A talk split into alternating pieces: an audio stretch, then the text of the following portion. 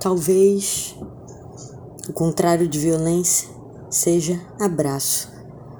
Oh, sim, eu estou tão cansado, mas não para dizer que eu não acredito mais em você.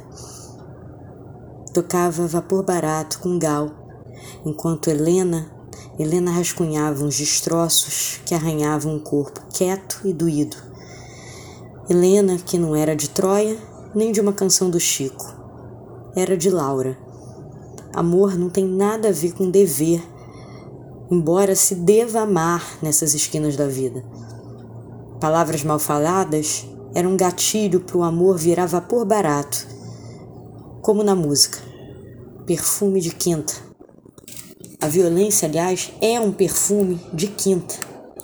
Um desodorante ambulante vencido, o fim de um trago que já acabou e a cinza queima os dedos de quem não percebe.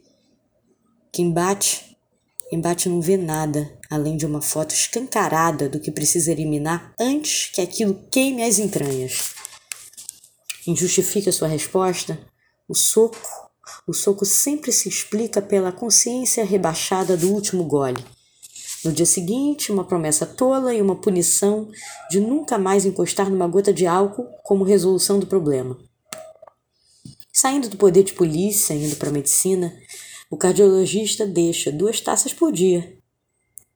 Dionísio vincula o vinho ao prazer das festas, da alegria, do teatro. Não deve ser tão ruim assim. Meu zen, meu bem, meu mal. Ainda em Gal, sempre, sempre Gal. Luz e sombra, bem e mal.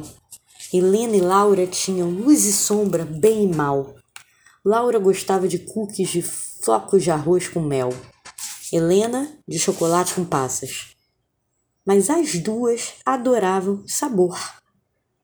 Seria de tamanha burrice discutir se flocos de arroz e mel é mais gostoso que chocolate e passas. Para que medir isso? Para que criar a questão? Será que a vida não traz questões quando ela quer? As doenças, as dívidas monetárias, a morte são questões da vida. As desconfianças, a necessidade diária de provas de amor, talvez não sejam contingenciais. Não são surpresas, mas gozos conhecidos há anos que só mudam o endereço onde se manifestam e só machucam quem sente e quem sofre. Será que precisamos realmente de provas de amor diárias para fechar um buraco fundo do desamparo? É um buraco sem fundo, não há prova de amor que feche o sem fundo. Cheque sem fundo a gente devolve. Para quem devolve o buraco sem fundo? Talvez não se devolva, seja só uma questão de deixá-lo no meio do caminho, como se faz com uma mochila pesada quando as costas não aguentam mais. Laura já saiu da escola. Não precisa de estrelinhas, não vai, não vai ser castigada por esquecer a mochila em algum lugar. Talvez precise para receber melhor o abraço leve de Helena.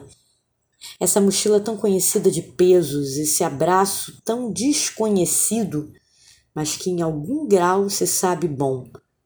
Em algum momento, Laura já foi abraçada quando desamparada, e esse abraço não fez o buraco desaparecer, mas criou um tapete para Laura pisar. Talvez não dê para flutuar como o cinema quer, mas pisar firme pode ser bom.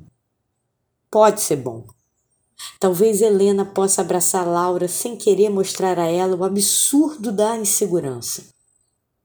Talvez o contrário de violência seja abraço.